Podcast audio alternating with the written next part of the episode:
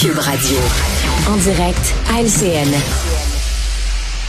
Allons retrouver Mario Dumont et Emmanuel Latraverse qui sont avec nous. Alors, 17h27, il y a 887 000 abonnés qui sont toujours privés de courant. Ça baisse, mais ça baisse pas vite à Montréal.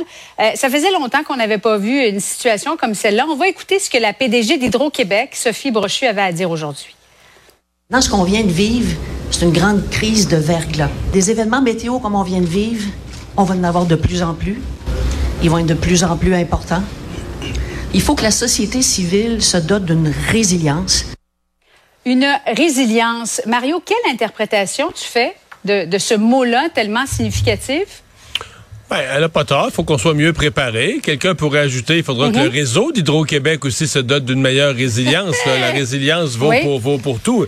Euh, oui, la société civile, les municipalités, des meilleurs plans d'urgence, une meilleure préparation. Mais l'élagage du réseau, moins de branches, une meilleure protection du réseau, euh, euh, tout ce qui a été dit dans le rapport de la vérificatrice générale, c'est tout ça. Il faut qu'il y ait une meilleure résilience. Et peut-être même que ça signifiera pour certains segments, parce que M. Legault aujourd'hui a acheté du revers de la main. Il dit, bon, enfouir les fils, là, ça coûterait 100 milliards. Ce qui est vrai. Enfouir les fils de, du Témiscamingue jusqu'à Gaspé, ça coûterait 100 milliards. Mais est-ce que à certains endroits, par exemple, lorsqu'on excave les rues, lorsqu'on fait certains travaux, est-ce qu'on devrait envisager la possibilité d'en enfouir progressivement, mm-hmm. qui serait protégé? Il y a tout un ensemble de questions qui sont posées. Là, l'urgence, c'est de rebrancher les gens. Mais effectivement, ce matin, ils ont annoncé qu'on va être capable d'en brancher le tiers aujourd'hui. Le tiers, c'est beaucoup puis pas beaucoup à la fois. C'est beaucoup en nombre parce qu'on considère qu'il y avait plus qu'un million de personnes. Donc un tiers, t'es à 350 000, 380 000 à rebrancher. C'est beaucoup dans une journée. Mais c'est pas beaucoup dans le sens que ça fait les deux tiers des gens qui, vont se retrouver demain matin, toujours pas d'électricité, puis ils vont en rester pour la fin de semaine de Pâques euh, quelques centaines de milliers. là. Emmanuel, on a entendu le premier ministre François Legault dire euh, enfouissement des fils électriques, non, c'est trop cher, 100 euh, milliards, mais de se concentrer dans des centres urbains, on ouvre une artère parce que les, les infrastructures sont vieillissantes. C'est pas une occasion ratée de commencer tranquillement à enfouir les fils? Ben, c'est la question que, que tout le monde se pose. Combien de personnes qui nous écoutent ont vu euh, la rue sur laquelle ils habitent être un chantier excavé, ouvert pendant un an parce qu'on a changé parce qu'il fallait changer les tuyaux d'aqueduc, on a changé les tuyaux d'égout, on a changé, on, on a, tant qu'à ouvrir, on a tout refait, sauf le bout des fils. Puis hmm. la question qu'on se pose, c'est après la crise du verglas en 98, il y avait eu un immense chantier pour euh, remettre à niveau, solidifier, euh, renforcer tout le réseau de transport. Et là, on pendant ce temps-là, on n'a pas laissé aller euh, le réseau de distribution. C'est un peu le constat euh, que faisait la vérificatrice générale dans le rapport que citait euh, Mario. Et puis, si on n'a pas, sous prétexte que ça coûte trop cher, on n'a pas manqué un peu de vision face à ce qui nous attendait. Ce qui est certain, c'est qu'au bas mot, quand on construit des nouveaux quartiers, des nouveaux développements et qu'on part à zéro, c'est inexplicable que dans ces cas-là, les fils ne soient pas euh, enfouis. Mais il va y avoir euh, beaucoup de travail à faire, puis beaucoup de questions, je pense, à poser à Hydro-Québec. C'était une chose avant Noël d'un peu rejeter du revers de, de, la main le rapport de la vérificatrice générale.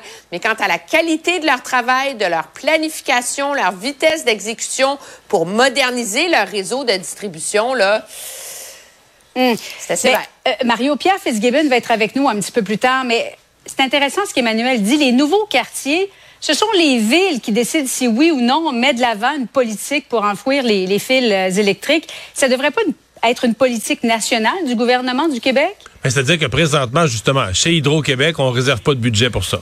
On n'a pas d'argent pour ça. Donc, ça se fait si euh, un contracteur ou la municipalité ou une entente entre les deux, on décide de procéder à un enfouissement des fils pour faire un plus beau quartier, c'est à leurs frais.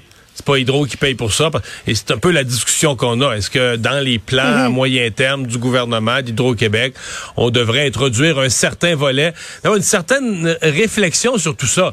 L'exemple de l'Europe, c'est complexe. Hein? les infrastructures sous terre sont moins durables, durent moins longtemps que dans les airs. Ça peut paraître étonnant. On disait sont protégés, mais non. Euh, c'était mieux au grand air. Euh, donc c'est pas pas si simple. Mais en Europe, quand même, on enfouit 40% des fils. Grosso modo, 40% des fils en Europe ont été enfouis, incluant dans des pays nordiques qui ressemblent à notre climat. Donc, il y, a une réflexion à conduire là-dessus. C'est pas la seule sur le réseau. Puis quand même, tu sais, quand on mhm. parle des coûts, là, dans le 12 derniers mois, on a eu le Derecho, euh, qui a coûté des dizaines de millions. On a eu, juste avant Noël, cet épisode, il y a eu encore un 400 000 personnes qui n'ont pas d'électricité. Ça a coûté des dizaines de millions. Là, combien va coûter l'épisode présent où il y a un million de personnes qui ont perdu l'électricité? Il y a un coût à, à ça aussi, là. Mais c'est ça, c'est un coût en, en l'enfouissement des fils électriques, Emmanuel, ou en terminant, c'est un investissement peut-être? Bien, toute la théorie autour de l'adaptation au changement climatique repose autour du fait qu'il faut arrêter de voir ça comme des coûts, mais voir ça comme un investissement. Moi, quand on parle d'adaptation au changement climatique, on peut faire la comparaison avec la prévention lorsqu'on parle du réseau de la santé. On parle des urgences, là, mais on faisait plus de prévention, il y aurait moins de monde malade. Mais l'adaptation au changement climatique, c'est ça. Et ça, c'est un débat qu'il va falloir avoir. Selon bien des études, vous savez, pour chaque dollar investi en adaptation, on sauve en bout de ligne de 12 à 15 dollars à terme sur la vie de ces travaux-là. Alors, euh, peut-être que c'est une discussion puis un débat qu'il faut prendre plus au sérieux maintenant à la lumière de la fréquence de ces événements météo dévastateurs. Emmanuel Latraverse, Mario Dumont, merci beaucoup à vous deux. Bonsoir. Au revoir. Alors, c'est ce qui conclut notre émission d'aujourd'hui. Euh, merci d'avoir été euh, des nôtres si vous nous avez écoutés euh, à travers un moyen de communication qui, hein, qui, vous, qui, qui, vous permet d'être connecté au monde en étant privé d'électricité. on vous souhaite le rétablissement le plus rapide possible. Moi, je fais partie des chanceux. C'est revenu chez nous en cours de journée. Donc, je vais aller souper, manger chaud, contrairement à hier soir. ben merci. on se donne rendez-vous pour la dernière de la semaine demain vendredi.